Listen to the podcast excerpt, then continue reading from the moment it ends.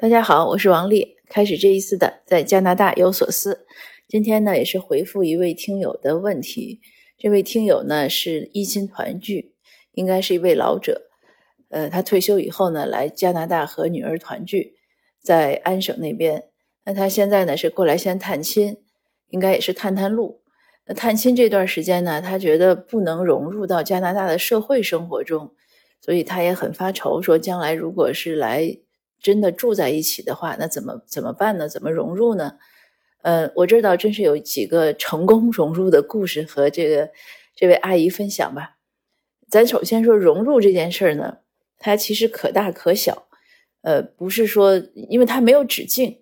那我们其实换个角度想，什么叫融入？比如说我们去，呃，在在中国国内也是这样呀。比如说你突然搬家去一个新城市，你也会有一个融入的问题。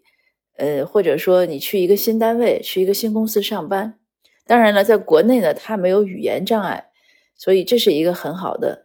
但是在其他方面，比如说风俗习惯呀，或者是公司文化呀，或者是业务上，其实也是有一定困难。但是我想，每个人可能搬了家，或者换了工作，或者怎么样，还都是可以有一个顺利的过渡。那在加拿大呢，当然首先是个语言障碍。那我的建议呢是。可以是尽力而为，呃，也可以是先忽略这个障碍。我就说几个例子吧。首先就说我的公公婆婆，就是我先生的呃爸爸妈妈，他们呢，无论当时是去北京，还是后来我们移民之后，他们来温哥华这边，他们都没有这种地域性的搬家的障碍。那在北京的时候，当时我婆婆过去帮忙带小孩嘛，那她很快就在那个小区里和。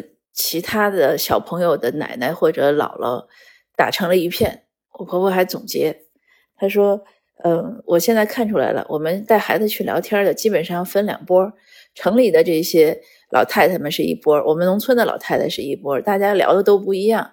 呃，农村的呢都是讲这种就是农历，呃，今儿多多少几啊十几啊，城里的呢讲的和我们讲的不一样。那来了加拿大这边呢，那他们就更神奇了。”为什么说神奇呢？嗯，我举两个例子，一个是我后院的邻居，我后院邻居呢，我们刚来的时候，他们一直在讲英语。那个先生呢，他说他是香港来，早年来的，就是小的时候从香港来的，所以他是会讲一点广东话。但是他说他普通话讲不好，但是可以讲一点。但是他平时都是跟我们讲英语。那位太太呢，是从马来西亚来的，她基本上就。不说中文，也可能会说广东话，但是他也没有讲，他直接就是说英文，所以我们沟通的也少。而且我和我先生呢，也不是那种喜欢社交的，我们也不怎么去后院儿和，而且我们那个后院是这样，他跟我们不在一个小区里，虽然是背靠背，用同一扇，就是用同一扇篱笆吧，共享同一扇篱笆，但他们呢是在另一个街道，所以如果去他们家呢，要绕一大圈，从另外一个街口进去。那就这样一种共共生关系呢，平时真的没什么交集，呃，就基本上没有机会说话。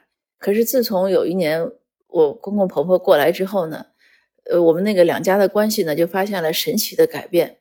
而且更神奇的是，因为那些年我婆婆公公婆婆他们每年都来，更神奇的是，很快后院的那位大姐她就会讲中文了，她跟我婆婆聊天聊得很愉快，所以经常呢就发生就。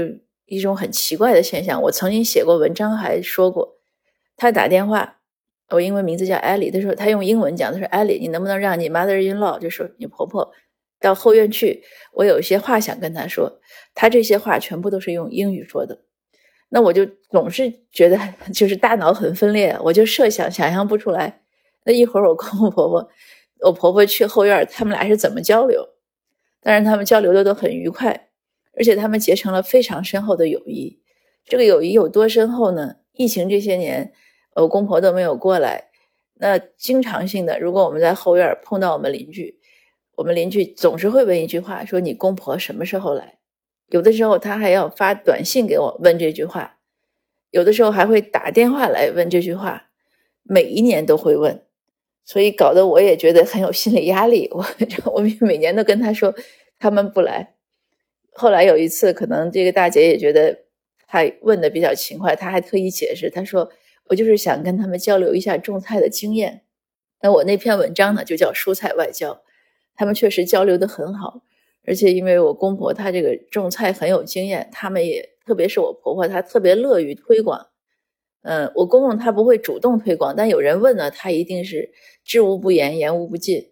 我婆婆呢是会主动推广，所以他们就 marketing 就这个市场推广做得很好。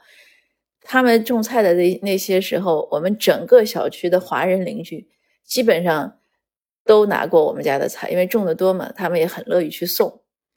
那然后呢，另外一个例子就是我隔壁，我们隔壁呢原来是一对老夫妻，他们都是这边土生的华人，可能那个先生大概都是第三代，太太呢是第二代，他们也是只讲英文，不讲中文，而且他们家的生活习惯基本上都是。本就是西西人这样，他们对很多华人的调料都不知道。那在这样的情况下，我婆婆依然可以跟他们相处的很好。她会主动送菜给他们。刚开始呢，还让我小孩去送，因为小孩会讲英文嘛。后来我婆婆就不用我小孩送了，她说奶奶自己就已经送出去了。她怎么送呢？我也很好奇，因为我都没看她出过门。他就是在院子里，他看看到篱篱笆那边。呃，那对老夫妻，不管是太太还是先生，在院子里的话，他就会敲敲篱笆，然后把那个菜呢举在篱笆上面，然后招招手。他说对方就明白了，然后对方拿了菜呢，一般都肯定会说谢谢。我说那您听得懂吗？他说我听不懂，不过也不用听，就肯定是那些感谢的话。那他这边呢就用中文大声的说回去，不客气啊什么，因为大家都是带着笑说的，可能这个意思呢在笑声中呢也都传达清楚了。那每次这个隔壁邻居拿了我们的菜呢，过一些天呢，就会送些小点心啊，或者送他们家孩子钓的三文鱼过来呀，变成了礼尚往来，越处越关系越好。所以就是他，我我公婆在这边呢，他们虽然英语不会，他们连英文字母都不认识，但是他们依然呢能建立起来自己的社交圈。呃，他们也会出去遛弯儿，两个人他走固定的路线，那只要见到华人呢。他们就打招呼，或者他见到华人脸，那对方聊呢就聊聊，不聊呢就不聊了。那聊呢，他有时候住的附近的呢，他也会让人家到到我们家来看看种的菜呀，交流一下呀，互赠一些蔬菜。那这个这个呢，就是我觉得是发挥自己的特长吧，而且勇敢，因为也没什么恶意，对方呢也都了解，无非就是或者能深入的交往，或者呢就是打个。打个招呼而已就错过了，这都没什么，没什么关系，所以应该是很安全的。那我就鼓励这位阿姨呢，如果你搬过来住呢，这个最简单的这个事你肯定可以做到，就是勤于打招呼，勤于聊天，勤于多交流。如果您也会种菜呢，那也是多了一个就是杀手锏吧。如果不会种菜，肯定有其他的，比如说会做面食啦，呃，会烤点心啦。啊，或者就是聊天了，总之是大家都会有一些自己的特长，那你一招鲜嘛，就能交流起来。就算什么特长都没有，总之你要是能主动打招呼，和别人主动说话，这个社交建立起来的也很快。那另外呢，我知道另外一个例子是我看到这边一位老年朋友，因为以前呢，我看到过他自己写的故事，就大概有所了解。他移民过来的时候呢，和太太一起来，但是来了没多久呢，太太就不幸离世了。他其实是非常难过的，因为他就等于一个人在这边和儿子一家住在一起。但是呢，这个老年朋友呢，呃，他也很快的建立起来他的社交圈。他呢参加一些社会活动，这个社会活动其实也很容易，因为多伦多和温哥华都有很多华人社团，比如同乡会了，还有很多商会了，还有一些就是根据。呃，个人爱好组的活动组的社团，比如说唱歌的、跳舞的、摄影的。我们这边还有一个什么新成立的掼蛋协会，嗯，后来我才知道这是打牌的。总之有很多这样的一些，当然还有一些不成，就是没有注册的社团，因为这些都是正式注册的。这边注册社团很容易，但是有些没有注册的社团，它也有活动，它可能在一些公共场合呀，比如说 community center 呀。嗯，比如说还有我看我们这边，呃，像跳广场舞，我们这边也有，在我们山下公园的大操场上有两波呢。还有在我们有个我们有个 center，就是它有一个大的商场里面有很大的大厅，就有也有一两波在那儿打太极拳、教太极拳的。那我看跟着打太极拳的什么族裔都有，就是这样的一些活动，你参加了肯定也很快的能建立起社交。那这位那位老年朋友呢，他可能也是从这样的活动开始，他的一个特点呢是他喜欢拍照，他拍了照呢就用美篇来发一个像新闻通稿一样，其实他写的很简单，时间地点就今天哪天哪天在哪儿，什么协会举行了个活动。他有的时候可能还写谁到场，有的时候我看也不写，但是他就一张一张一张照片，他把他所有照的照片基本上在那个活动上，他全放到美篇上，他就推。而且这个老先生呢，他很勤奋，他加了很多微信群，他自己全部都转发。这个真的是一点点转发出来的。起初的时候没有太多人，我看他那个每篇也没有太大点击量，但是后来就越来越火。再后来呢，现在他就成了一个。自媒体的必请的嘉宾，许多活动都会给他发邀请，都会请他去。哎，那这个老先生去了呢，就进行这样一番报道。那他再后来，他就见到这些各级什么官员啊，什么呃，还有这些呃社区所谓的这个活跃分子吧，经常露脸的这些，他就都认识了。这个也是很神奇的。当然，我们说回到社会活动，你的参与度呢？一个是我觉得范围，比如说这是一个大小不一样，但是它总是建立一个社交圈就可以。还有深度不一样。那我们说的这些呢，我觉得是一个比一个要深一点。比如说像我公婆呢，他是和周围的邻居，那就是建立一个基本的一个社交聊天的关系。那这位老先生呢，他就更深入一点，他就是介介入到一种呃真正社区层面的。但是这些当然我认为都是比较表象的，你深入的呢。你就可以去帮一些候选举的时候帮候选人助选，这个是很容易做的事儿。因为一到选举的时候，他们需要各种族裔、讲各种语言的人帮着助选。只要你愿意，你去报名，他一定会让你去。因为反正都是义工。那你去做什么呢？你可能可以陪着他们去敲门，因为他们敲门呢，就是发自己的这种竞选纲领呢，至少要两个人或者三个人。如果两个人就是两个义工，如果三个人呢，可能就是候选人本人再加两个义工，就一两个义工吧。那他一定是需要一个说中文的，特别是在多伦多和温哥华地区。这个活动我觉得也很好。这个活动呢，它很多好处啊。你一个是社交，你获得尊重，因为人家都感谢你。还有呢，这个也很健身。你一天走下来敲门，那个运动力强度是挺大的。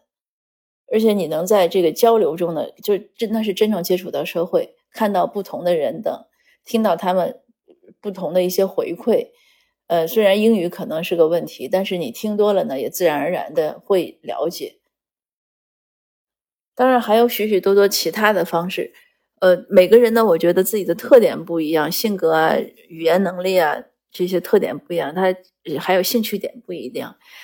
接触到的社会层面也不一样，这个社会包罗万象，谁都不可能说就接触到全面，谁都是在一个角落里或者一个点上在那儿挖掘而已。